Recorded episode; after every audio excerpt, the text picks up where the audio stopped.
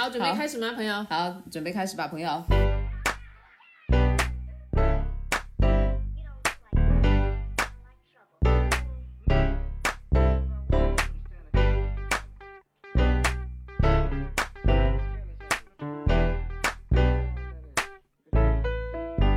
喜福会的听众朋友们，大家好！好消息，好消息，我们的上海特辑又来了。是这样子的，就是经我们上一次嘛，就是大家也知道，我们录了一个上海的这个城市指南，推荐了呃一些好地方。其实呢，这一期受到的就是观众的反响还真的挺不错的，所以说我和罗拉小姐就想，哎，为什么不继续做一个续集呢？嗯，对吧？我们这次的续集呢，不过是我们想说以吐槽为主，嗯推荐为辅，跟上次稍微调换一下。对，因为大家都知道一个地方它的东西不可能全部是好的，对不对？那我们也要帮助大家怎么样去呃避开一些雷哈，有一些坑，就是能不踩就不要去踩哈。好，哎，那这些都是我们踩过坑的经验哦，大家一定要仔细听。嗯，都是用金真金白银换来的教训。哎，我怎么也成了一个网络主播的感觉？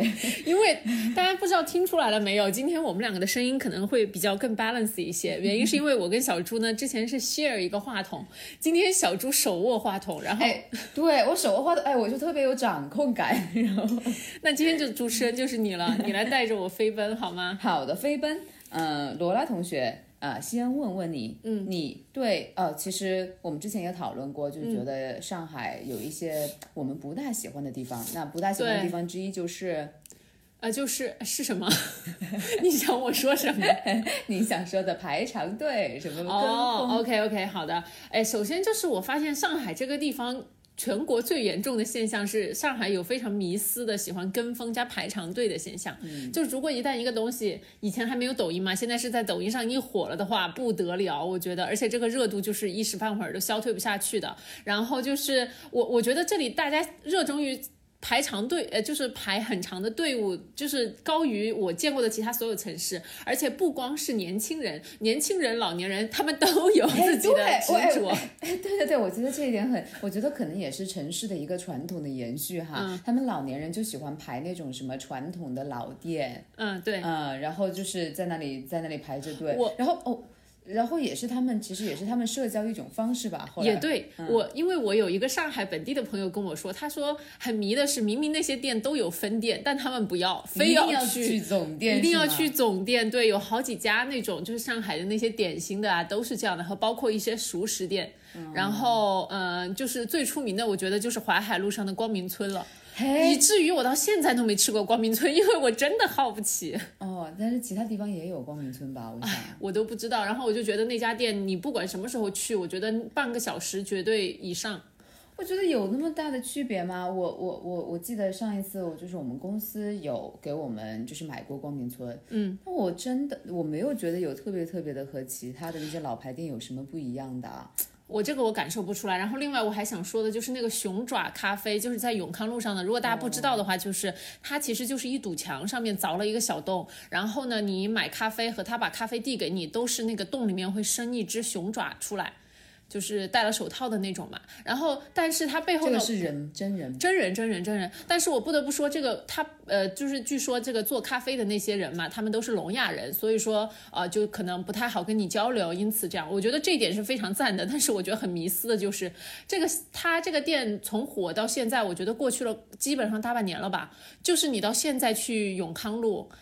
还是就是围得水泄不通，我不知道，就是所有人都举着相机怼着那个拍，我我真的很想问有什么好拍的？你去你去抖音一搜，就是起码上万个视频会出来。那不是还有其他的社交网络平台吗？啊对嘛对嘛说什么微微信朋友圈、微博，哦还有什么小就是红书，对吧？对，就是现在，因为打卡这个词在大家的脑子里面太深刻了，就是任何做什么事到了这里来打个卡，我一定要去打个卡，干嘛干嘛，就是这是我可能从二零一八到现在最讨厌的两个字，就是打卡。就是你没有你去一个地方，你没有照相，然后没有发朋友圈，就相当于没有去过，对？对对，然后就是，当当然我不是说吐槽这个熊爪咖啡店不好，而是是说我觉得大家冷静理智一点吧。就是经常围堵的，我觉得永康路那一坨的居民应该也是挺烦的。然后那个时候那个地方永远都要有保安大哥在旁边走来走去的，就是。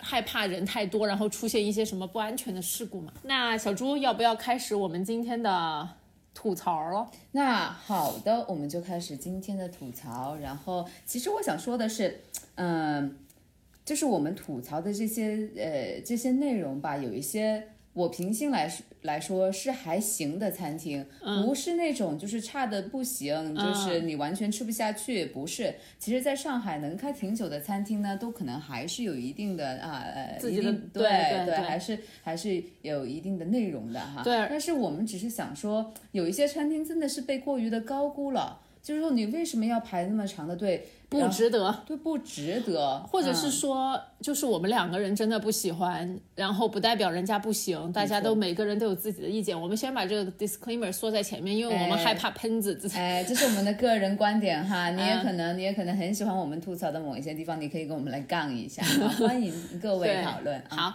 我想先从中餐厅开始，然后这个餐厅在我心里面憋了很久了，它就是一个叫做火烧云的。傣族什么云南菜？你说到这个，那我就必须要附和你了。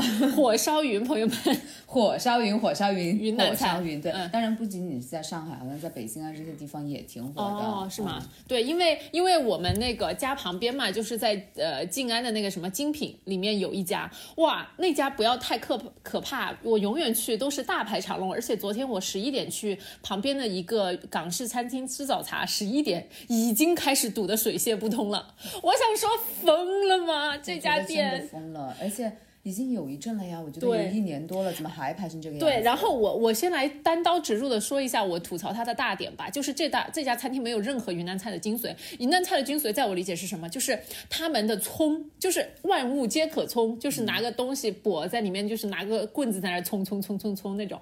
然后就是云南菜，我觉得是因为它的调料、它的各种蘸料这些方面真的是非常的厉害的。我觉得全中国找不出第二个地方能做出这种东西来。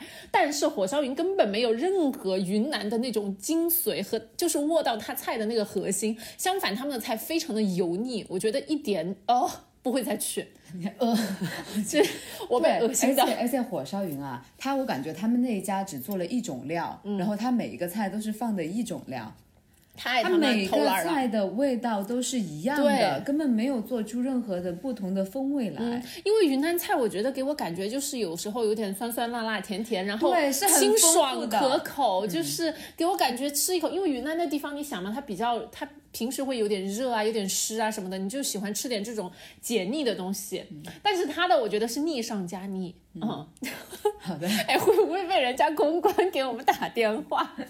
好，然后我还想，你有没有什么想那个的中餐厅？中餐厅，我觉得我真的也就想到了火烧云。嗯，你还有想其他想说？对我还想说啊，佩姐，我就说佩姐就是到了上海来，还是说佩姐或者她在重庆就佩姐火锅，我就觉得很一般。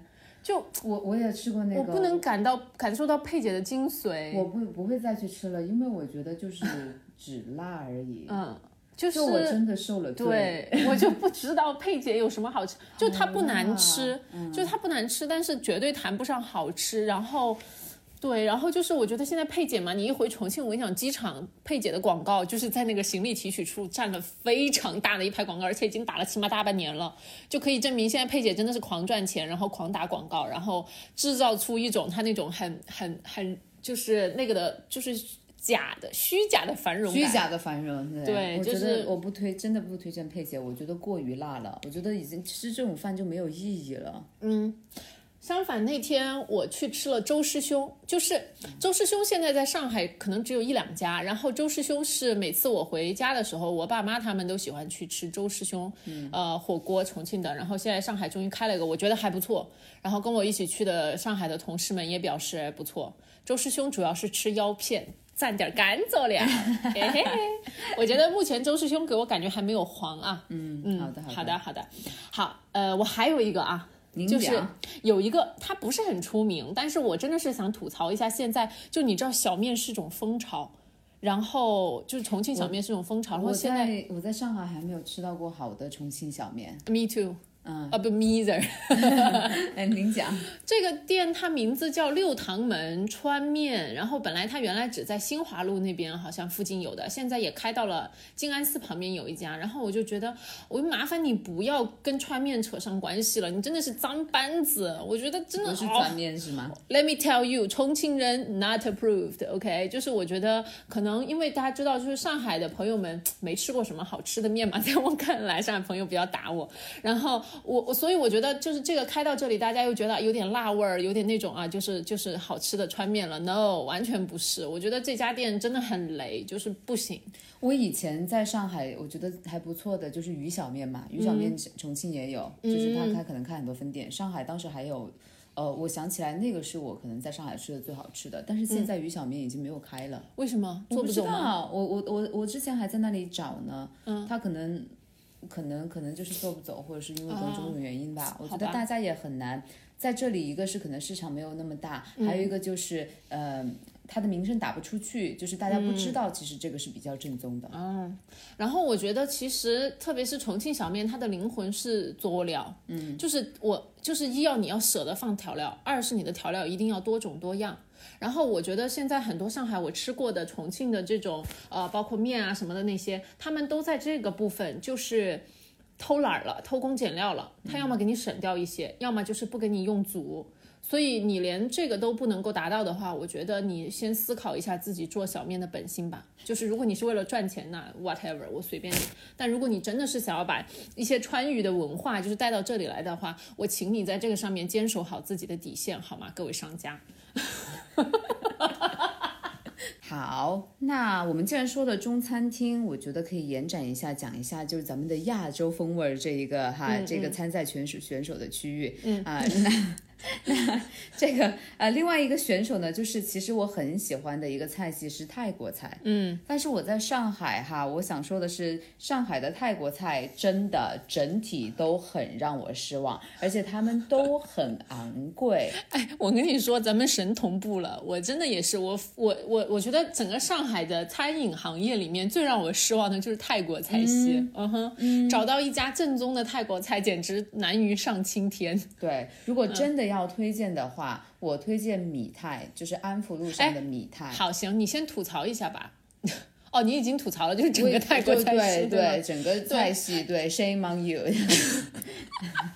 我觉得就是以 Simply 泰、天泰，还有什么泰梅梅这种，就是连锁，然后就是打个泰国招牌为首的这些店，真的 very disappointed。但是如果说呃，比如说像天泰啊这种 Simply 泰这种，它环境还不错，你就稍微咱这，然后人家也不难吃，只是说它跟泰国没有任何关系而已，然后 还是可以的。但是对，也、对，如果如果要求不高的话，就还行吧。但是如果说你真的是要哦，就是嗯好吃，你觉得咦好吃，那哎就回到了泰国哎嗯，没有，没关系，没关系。好，你继续说，你刚才说那个米泰还不错，为什么？我就是觉得其实泰国菜哈，因为我为什么喜欢东南亚菜系呢？还是那句话，它有 di different 的佐料啊，对，和香味，嗯，就是你觉得它每一个菜做的是不一样的。对啊，其实这也是最难 recreate 的，就是因为比如说他们有那种不同的姜、柠檬，他们也有各种各样的柠檬，就它不是只有青柠檬和小柠檬，还有就是黄柠檬，它有一种长得很丑的柠檬，那种柠檬的香味是非常不一样的，和包括很多我觉得咱们俩都没有见过的香料，对。就是为什么我觉得它的风味会非常的不一样。对，我觉得像米泰的，它每个菜你觉得它是做到点子上的，嗯，就是它的味道啊，还有放的东西，就是它舍得给你放了那些味道。好，天泰，你总觉得它有点偏，对它非常的偷工减料，就是它会用一些在上海买得到的东西，而不是用一些在泰国会用的东西。好，说到这里的话，我就觉得首先我要去尝一下米泰，然后我必须给大家强推一家叫做泰饿，泰国的泰，肚子饿了的饿。为什么我推荐这家店呢？因为它非常的小，而且不起眼，我发现它也非常的偶然。但是这是一家。泰国老板就是他的厨师、老板还有员工是同一个人啊，一个泰国的小哥，然后还挺年轻的一个男生。我强烈怀疑他就是在上海可能上大学，然后学了学了点中文，然后自己在这里做生意了。然后就是他自己做厨师，自己做老板，我觉得真的很牛逼儿。然后他 hire 了两个阿姨，还不识字，那 所以有时候我吃了饭想开发票都要他来开。所以说他一个店里只有三个人，基本上对，就只有三个人。然后他那个这店家店在延安高架，其实是吗？他在延安高架下面，然后我觉得有不有名我不知道，但每次去我觉得他生意都还不错，而且这家店有一种让你回到泰国的感觉，因为它有一点俗俗的、土土的，但是呢又非常的 local 的感觉。它里面挂了非常多泰国国王的老国王啊、嗯老国王的照片，然后呢放的也是那种八九十年代的那种泰国节目，然后就是。就是装修嗯这个也是确实是他精心设计过的。对，我觉得有可能是，但是那个小哥就反正我觉得他的东西吧，至少是我觉得在上海我能找到最接近泰国感觉的了。嗯，对，嗯。这个我绝对是看过的，我忘了是在饿了么还是什么，反正就是、嗯对，我跟你说，他饿了么不做了，他现在不做外卖了，你知道为什么吗？他跟我讲，他说现在平台收费的那个 佣金太高了，他说他付不起，所以我现在要去打包的话，只能自己本人本人过去，然后带走。好，那我一定要试一下这家。嗯，对，泰泰国的泰，肚子饿了的饿，大家一起去吃，让小哥多赚钱，这样子，我我怕他倒闭。大家支持一下哈，这种小店。嗯，好的，好，嗯，还有好？那我们继续吧。那我们讲过了亚洲菜系之后呢，嗯，我你哎，先说一下罗拉亚洲菜，你还有没有什么想吐槽的？我觉得整个包括像越南河粉这些也没有什么特别厉害的，哎，就是正正常常，就是我我能够吃下。贡我也虽然说 Oh 很 God 火，但是我不认同。对，塞贡妈妈简直是为上海人而创建的那个、那个、那个越南，不是说这样子不好，而是是说你就丢失了它原本，因为它有点偏甜，就是为了去迎合本地人的一些口味嘛。你这样说起来，好像是对这样，真的西贡妈妈她的那个就是，对啊，有可能如果西贡妈妈开到重庆去，它又会变得比较咸鲜一点，对吧？就我我觉得哈，越南粉这个东西，我不知道为什么在上海可以卖那么贵，就是我整体都 Oh 要说一 God，下这好个情况。贵。一个粉六十多块钱，你是分的吗？对，而且我跟你讲，不分店铺都是统一均价哎六七十。对，它不管是一个什么小店，还是一个稍微大一点的店，嗯嗯，它是把它当成一个高级的西餐品类在做的。你和呃越南河粉不就是二十多块钱一碗吗？我觉得。同样现象的还有印度菜，我觉得它比越南河粉有过之而无不及，而且印度菜是贵且分量少，没错，特别是印度菜上海。好一点的印度菜，基本上都是上两人均两百一人。对，的，对的。对的，就是像，但我不知道为什么是他们的香料很麻烦吗？就是上海买不到，然后你所有都要靠进口，这样子很贵吗？还是怎么样？就反正上海的印度菜价格真的非常的高，就 I don't get it。我 I don't get it，我觉得不至于吧？你像美国的印度菜和美国的越南菜，难道也是人家进口来的吗？我也不知道，可能人少吧，就是物以稀为贵。哦，说到印度菜这里，我推荐一个尼泊尔餐厅，它呃不是百分之百纯正，不是说印度菜，但它反正就是类似的嘛，反正我我也吃不出来差别。知道是然后尼泊尔餐厅，我觉得他们的东西不错，就是不管是它的烤鸡肉啊，还是它的咖喱啊，就味道都很好。因为我觉得上海的印度菜谱里面有一个问题，就是服务非常的不到位。我我我这里稍微 diss 一下印度的朋友们，因为他们我真的觉得他们做服务行业真的有点差劲。就是他们没有很好的服务意识和服务精神，然后所有我去过的印度餐厅给我最失望的就是他们的服务，对，非常的就是每个人很懒散，而且呢，他 even don't bother to 学一点中文，就是 like 你 show some respect 好吗？你在中国做生意，你如果说你不想 hire 中国的员工，你想要全班印度人马，我非常赞同。那麻烦你们稍微给我学点中文好吗？你还要到这里来做生意，我真的是无语了我觉。得他们的态度真的很有问题，真的，印度人的态度真的非常有问问题，所以就是为什么连带着我，嗯，好了，我不要再说了，免得待会儿就是你知道吗？公安局要给我再 就是那种民族那种那种国与国之间的那种矛，盾哈。就是我看国际关系就是被你这种人搞烂的。so sorry，但是我本人就是不太 respect 这种不太敬业，然后不不勤奋的人。对你都来这里做生意了，嗯，好，所以但是我觉得尼泊尔餐厅整体呢，我感觉出来老板好像是尼泊尔人，他应该尼泊尔餐厅在上海只有那一家，对，就只有那一家在长乐路还是巨鹿路上，我有点忘了，好像是我有巨鹿路，点忘记了，嗯好像好像是在哪在哪帕里，对的哪，Napali Kitchen，对对，大家到到时候下面你可以去评论区里面找。我觉得这家尼泊尔餐厅让我喜欢的不仅仅是就是它的味道，我觉得我更喜欢它的那个整个布置、整个环境。我觉得那个就是比它的菜本身非常 local，我。对、我很我也觉得很不错啊。麻烦这些太，哎，算了，印度人也听不懂我的播客，我还本来想劝你们两句呢。再见。好，Let's move on。我刚才火气有点上来，我现在要 calm down 一下，喝口茶。不好那你。calm down 一下。好的那我这里来想一想哈，我们先说了亚洲餐厅，那我们现在来换一个赛道，哎，你的电商术语怎么就用起来了？就 是那种互联网术语。我们的另外一个抓手是什么？现在的风口是什么？请告诉我。西餐厅，你要说在全在在全国，上海的西餐厅绝对是最多，平均水平也是越最好的。嗯嗯嗯。但是呢，我们作为这种抱着吐槽或者的这种，也要给大家就是硬图，也要给大家推荐一 吐吐一些地方哈。那我首先就开始来吐了。嗯，请吐。好，西餐厅，首先我我要吐一吐一个一个中国式的西餐厅，叫做 王品牛排。哦，王品牛排，哎，哎，你知道王品牛排？我觉得人家历史已经好长了。我记得从我高哦不，我从我大学一二年级吧，什么就有了，到现在，哎呦，暴露了年龄，也有十几年了。是的，嗯是这样子的，我觉得我怪不得，因为因为我去这家餐厅，我感觉它就是已经开了。我呃、开了很开了一段时间了对但是它一直没有更新。它不管做牛排的手法，还有它跟整个餐厅嗯的气质，包括它其他这些配菜啊什么的，是那种十多二十年前中国西餐厅，就是中国人开，或者是或者是咱们台湾同胞开的这种餐厅的感觉。对对对根本就没有根据现在的潮流和那种西没有受到就真正的西餐的那种所以。不，但如果你想去体验一下那种复古的，就是八十年代上海西餐厅的那种服务和那菜你就品的话吃不，到什么吃好吃的东西。对我，因为我我记得我是大学四年级的时候吃过一次，然后呢，我在二零一七年。我在上海又吃过一次，确实味道什么的又一模一样，还有它的那些套路，就是那种甜品给你端上来一个比桌子还大的盘子，然后还要再冒仙气儿的那种，你知道吗？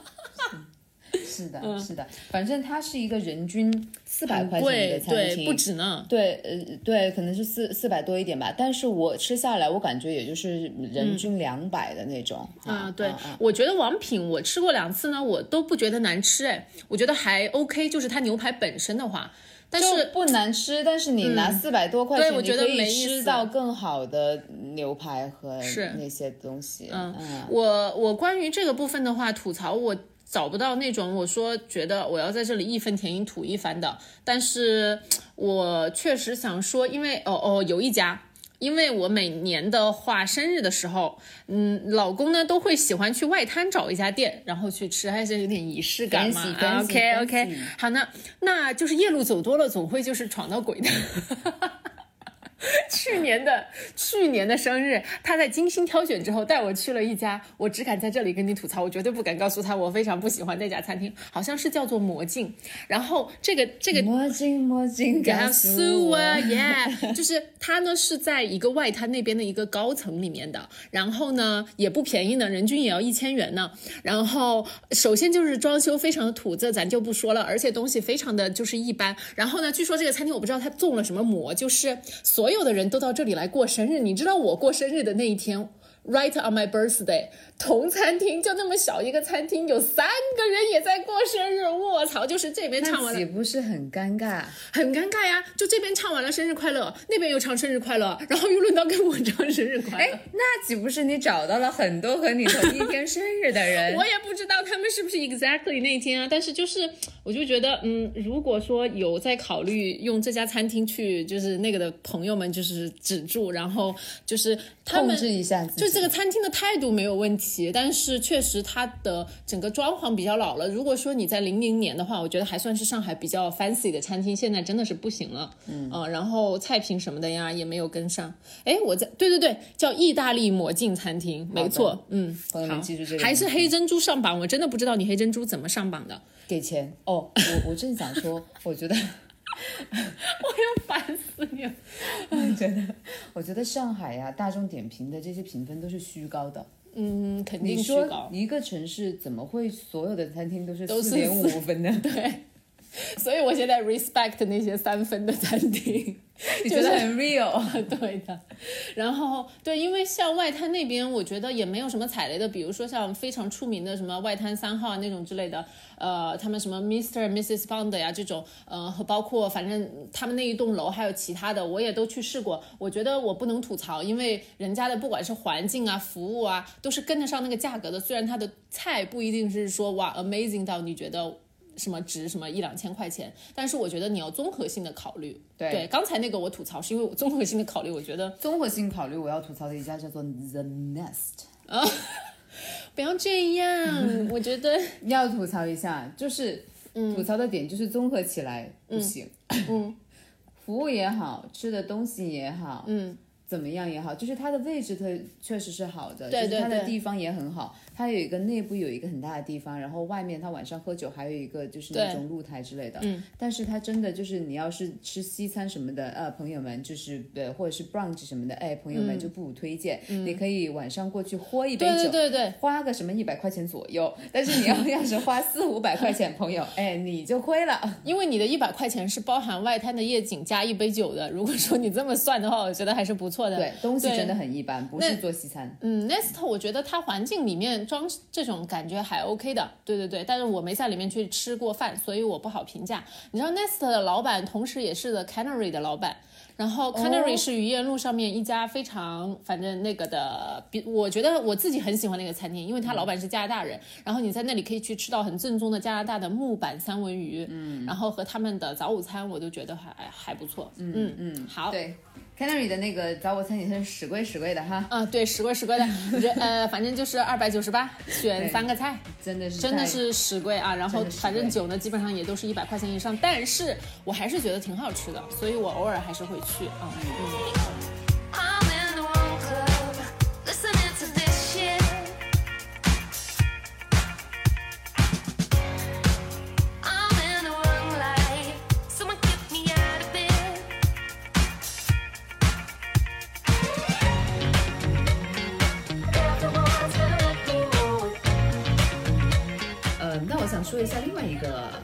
品，叫做汉堡。菜品，它难道不是一个菜品吗？它是好的，嗯、上海呢有蛮多汉堡店的，但是好的呢真的不多。嗯、我和罗拉家就是附近有一家叫做 Fat Cow 的，这家就是肥牛，呃，肥牛 Fat Cow 在延平路上面非常出名的。你问上海，如果 X Y 不知道的话，那说明他来上海的时间还不够久。对，上海他就是他混的差。好的，对，这家是很有名的一个美式汉堡店，但是呢，我个人认为它有一嗯。点稍稍被高估了。你的高估是指没有那么好吃，还是指价格上面不太合理？我觉得它还行，啊、就是味道上面也还行，但是它没有和它的这个声誉相比哈，我始终觉得有一点就是名不符合那么的是，对，因为呃肥牛这家店呢，他们是美式汉堡为主，然后它的汉堡我觉得比较好的是种类很很多，就是哎有三十种吗？差不多吧，二十。啊，那么多种，对，非常多种，因为它不光是牛啊、呃鸡啊什么的，鱼啊什么的都有，就是各种各样的。嗯嗯嗯嗯嗯嗯，要是我推荐的话，我可能推荐另外一家叫做 Beef and Liberty 的，好的，你继续。我先笑而不语，待会儿我再加入。哎，是这样子的，呃，我觉得上海的。嗯，汉堡整体来说，就包括这个 Fat Cow 还有 Beef and Liberty 都是都是挺贵的。嗯，都挺贵的，因为我觉得好像都是八十以上吧。对对都80以上挺贵的。嗯然后，呃，Beef and Liberty 不错。如果还要找一个稍微平民一点的，价格平民一点的汉堡，嗯，推荐有一个叫做 Grander 的。哦，Grander Grander，对，没吃过。虽然说它叫做 Grander，大家也知道 Grander 是什么，对吧？就是一个蒙著名 APP。呃，所以说这个名字我看到也是非常的呃非常的囧哈，但是它真的嗯还不错。嗯，好的。我跟小猪比较相反，我就是我觉得我个人不太喜欢 Beef and Liberty，因为我觉得 Beef and Liberty 吧，我个人感觉如果你把它套餐什么加上，它比肥牛还贵。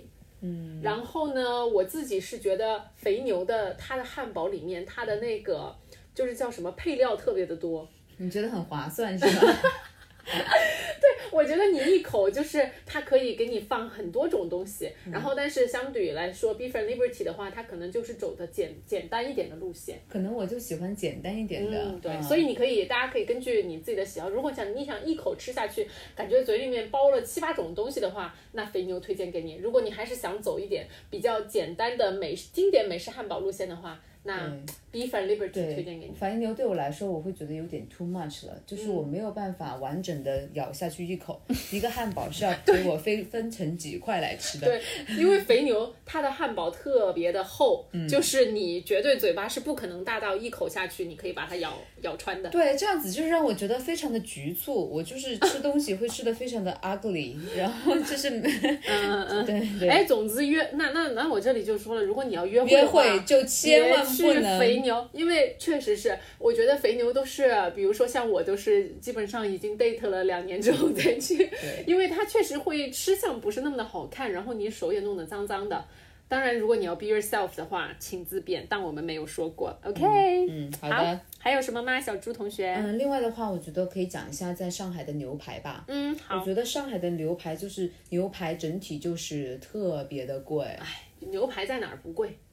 就上海格外的贵啊！那些、嗯那些牛排好多就是一点那种什么九百的、一千的，或者是、呃 Liquid Lounge 这种地方都要六百块钱，Liquid Laundry 也有便宜一点的。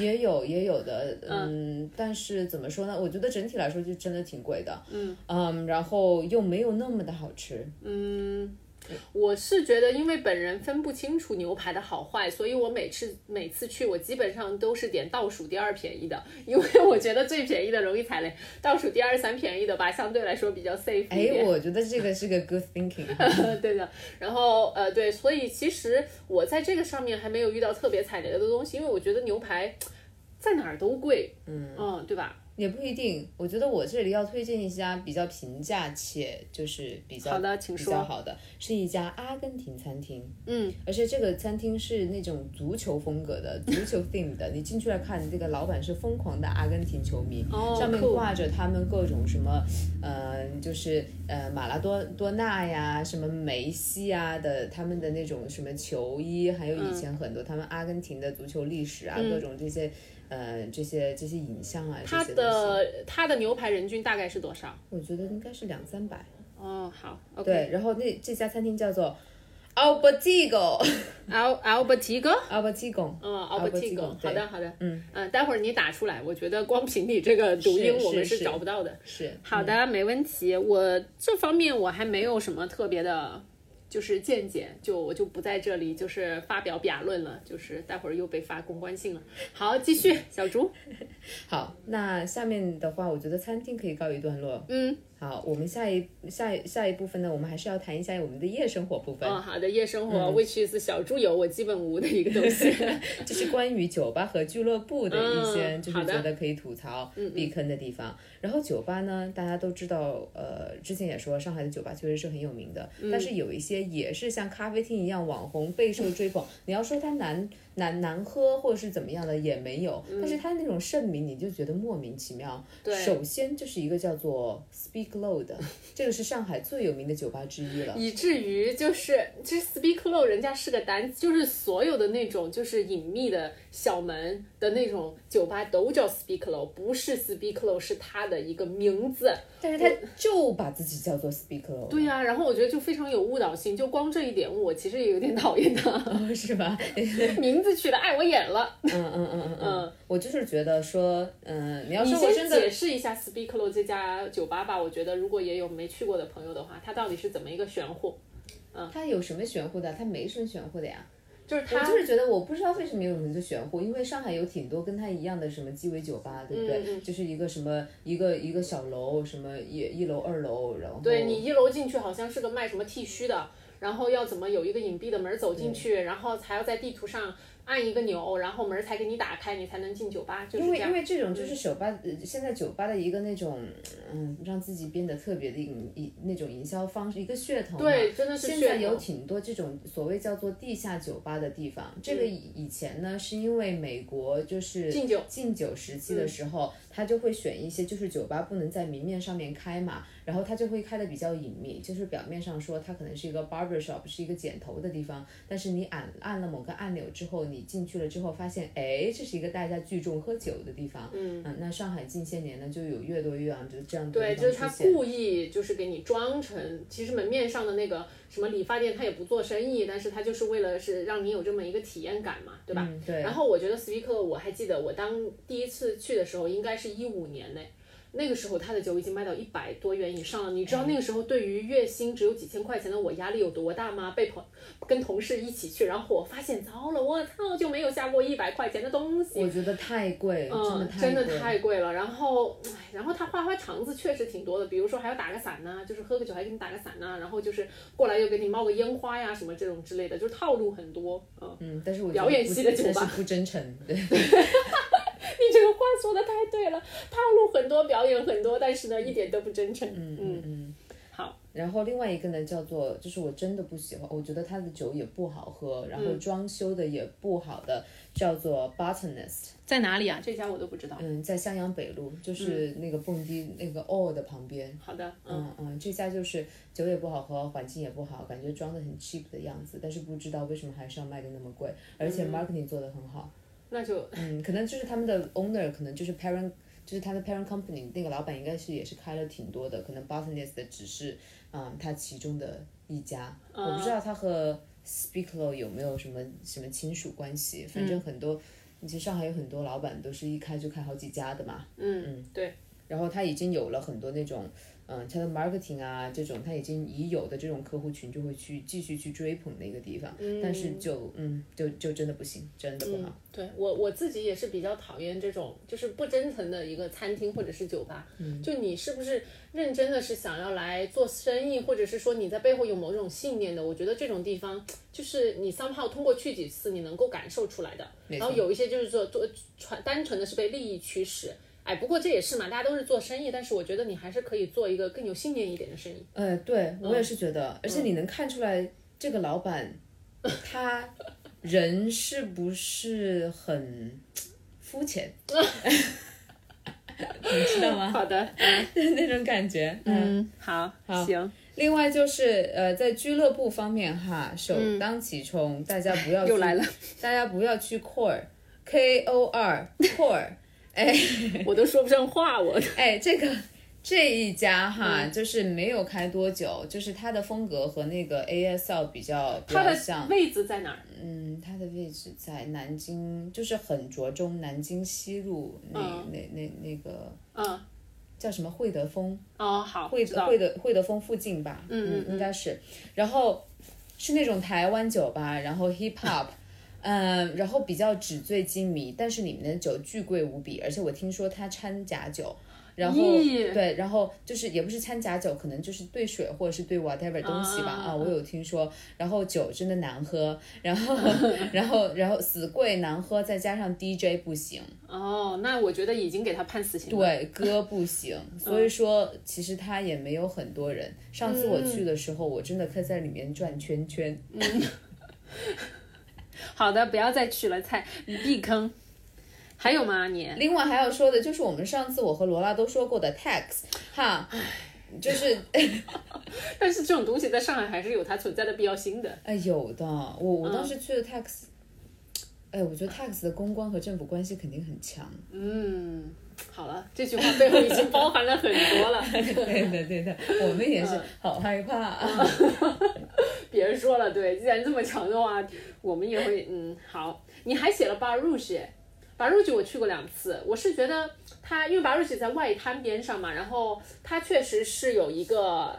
它是半开放式的，然后它出去有个很大的露台，对吧？对然后确实风景什么的不错。那你想吐槽它我知道点是什么？吐槽是吐槽是它的氛围和里面的人。哦，真的很油腻，那里面的氛围，Oh my god！油腻氛围爆棚。对你，你是你是要一个爱玩乐，然后比较嫉恶如仇的年轻人，就是你就是嗯对，就我就我建议不要去，你去了之后可能对世界有所怀疑。我觉得他的气质跟 Mint 很像，就是那种一群就是就偏油腻的性质，哎对，就是不是那种感觉年轻人想要去做个乐呀、撒个欢儿啊那种，很奢华的商务范儿。就让我想起了那种皮带上绑了那个手机还有钥匙的那种。有大哥大的那种 是吗？对的，对的，就是感觉嗯一般，但是其实把 Rouge 的话，说实话，它的风景什么的还挺棒的，对对对，天特别是天气好的时候，就是咱们那个外滩的风景确实是一览无遗的。啊、陆家嘴的风景一览无余。然后呢，就是哎，我还想说啥？就但它的那个酒品的话，我觉得就非常的一它也般。不是卖那个东西，对，它主嗯要是卖那种、you know 什么？那种。嗯，好的。然后因为因为其实 Barouche，我他这家酒吧很这家俱乐部很老了，我十多年前来过，嗯，对，而且是和我爸妈一起，是一个叔叔带我们一起去的。嗯当时你知道吗？我觉得很不舒服的，就是我们是唯一一桌中国人，哦。然后其他全是老外。哎，然后我觉得那么、嗯那么一个，包括我十多年前来的时候，嗯，看到上海所有那些好的地方，那个叔叔带我们去的那些好的地方都没有什么中国人，全是一群老外。然后我当时觉得心里特别舒不舒服，为什么这些好的地方都是他们被他们所享受了，我们中国人呢？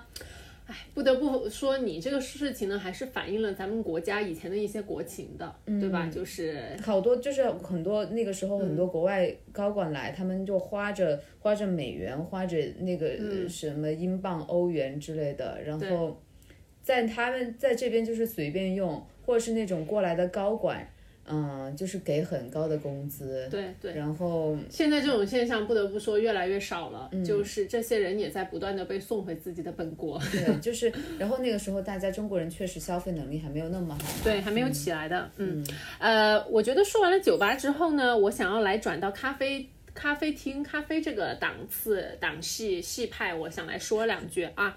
就是首先呢，首当其冲的呢，我想说一下那个星巴克的呃 这个词怎么念啊 Roastery Roastery，Roastery，对对对，就是大家知道，就是哎，算是全全球最大的那家星巴克吗？现在好像是第二大，哦，第二大好，那它就是在上海的那个南京西路太古汇上面的。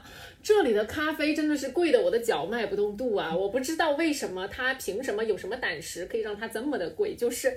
你不能拿普通的普通的星巴克的咖啡厅吧？我觉得现在已经槽点蛮多了，但是我不得不说，星巴克一直服务还是做的蛮好的。我觉得这就是名气响哈，然后就是为什么它一直还是不断在存在的原因。但是呢，嗯，反正现在大家说星巴克，我们的反应第一都是说，哦，星巴克的咖啡好难喝，但是还是会就是你知道，每一次商务宴请啊，都是买的星巴克的商务宴请。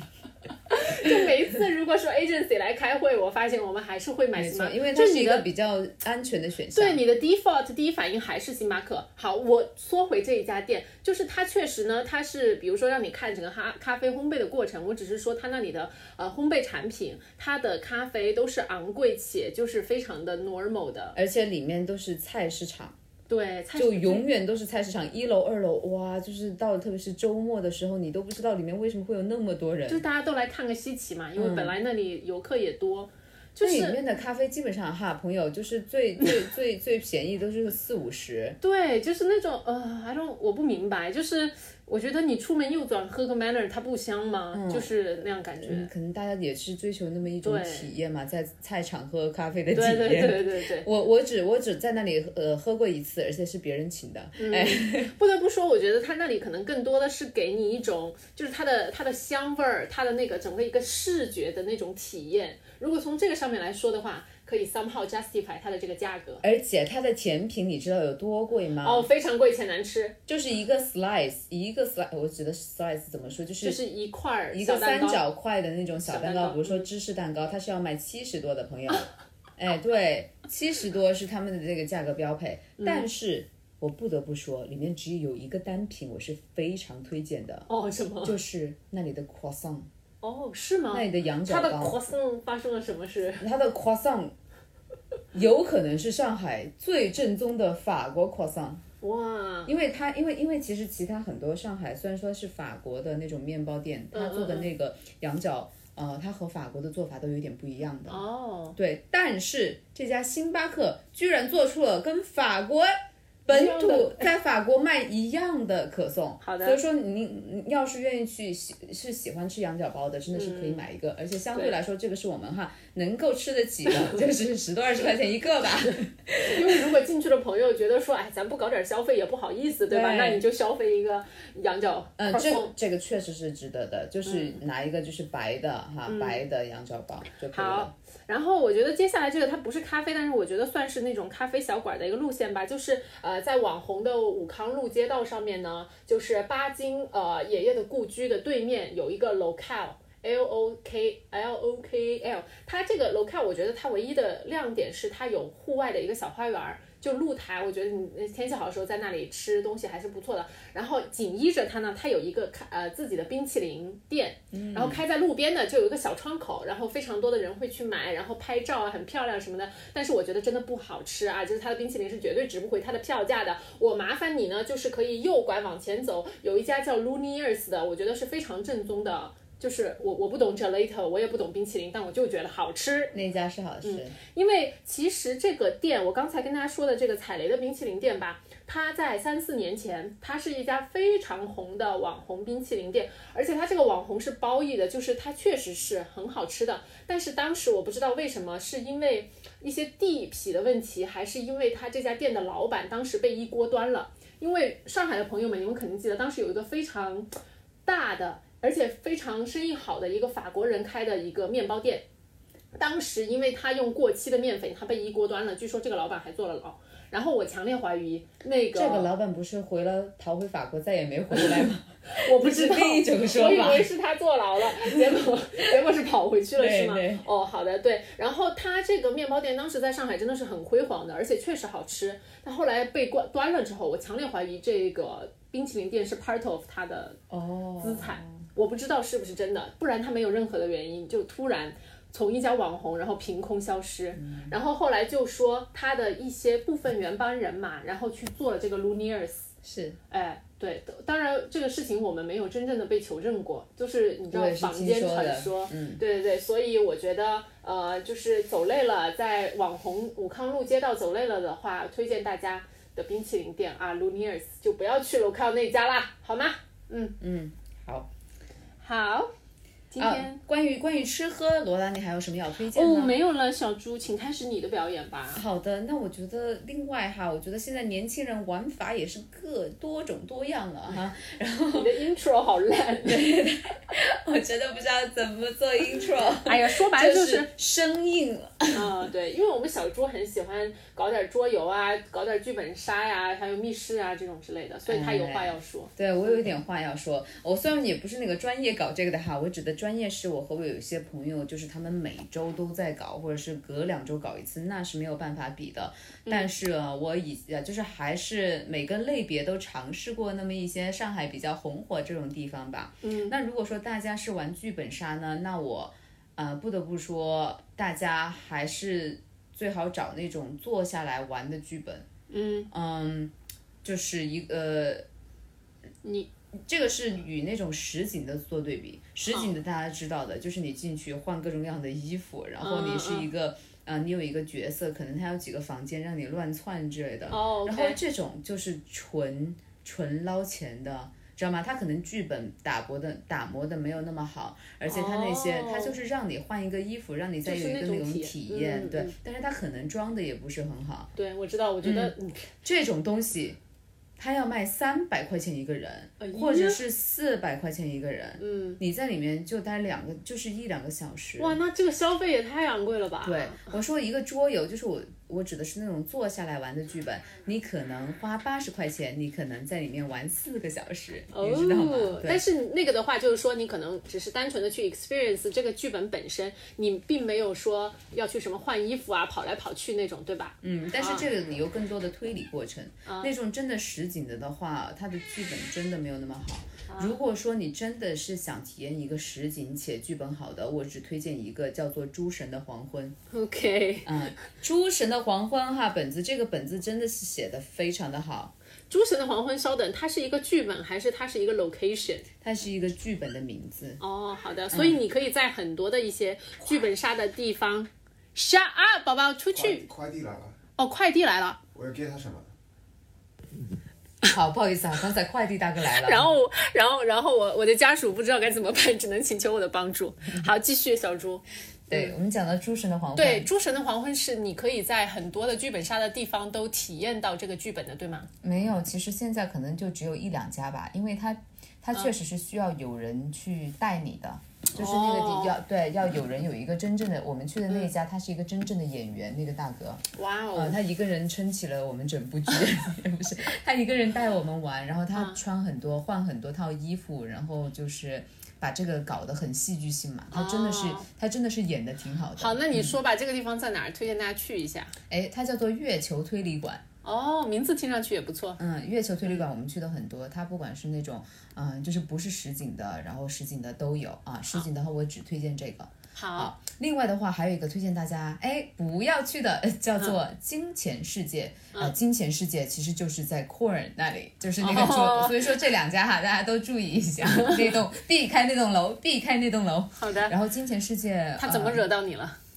其实这个哈，我不得不说我是没有体验过的，但是我有很多朋友去过，没有一个是好评的，大家都很多吐槽，而且我想，哎，我现在就来看一下他在大众点评上面几分儿。哎，说不定他有买了，我看他是不是一个真诚的商家。好的，你先讲着，你先讲着。对，金钱世界呢，就是我也听过是那种死贵死贵的，可能也是那种四五百块钱一个人的。哦，他相当的不真诚，他给自己买了个四点八八分。Oh my god，这这是怎么回事？嗯，反正反反正我去的朋友都是吐槽多多，没有一个是说哎玩的好的，嗯嗯，好的，好的。里面是我他说好像就是每个人是想做一个，嗯、像大富翁似的那种游戏，但是完全。嗯，因为我朋友有很多做什么金融啊、做投资的，但是他说你进去，你根本不不能用自己各种金融和投资知识。对，你知道这个上面去，对你用了你就会输，就 我搜到了一个差评，这位朋友啊，他写的是十分不建议学经济金融的去玩，规则逼逼气到你冒烟。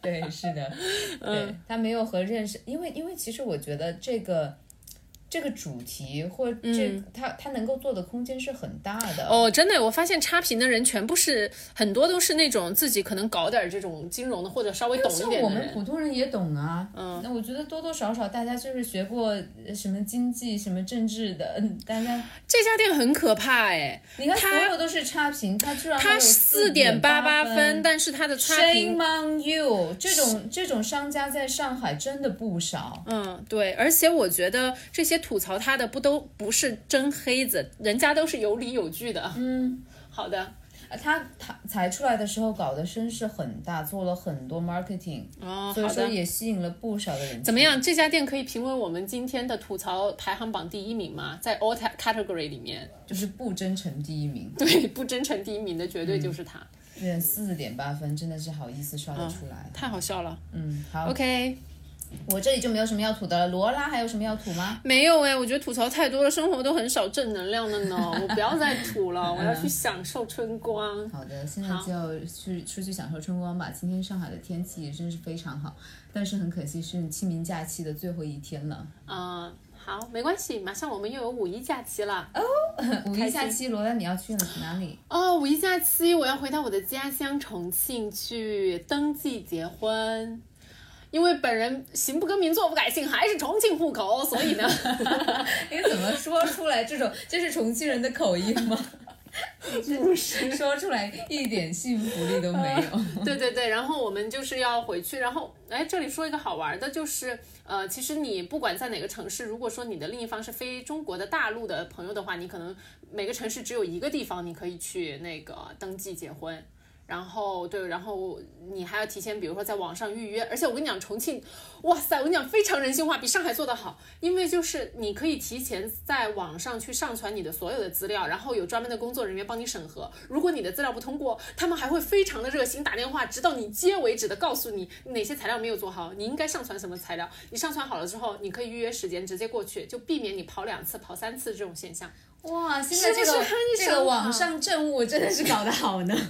我跟你讲，我省绝对是，哦不，我是绝对是一个非常好的代表，因为我听说我把这个事情告诉我上海的朋友的时候，她因为也是她老公是外籍的嘛，结婚，她说哇，你们这个太好了，她说她都没有，他们上海都没有哎，当然我没有调查过，我不知道是不是真的啊，不过就这个就就挺好的，非常感谢我我是就是，网上政务哈顶呱呱。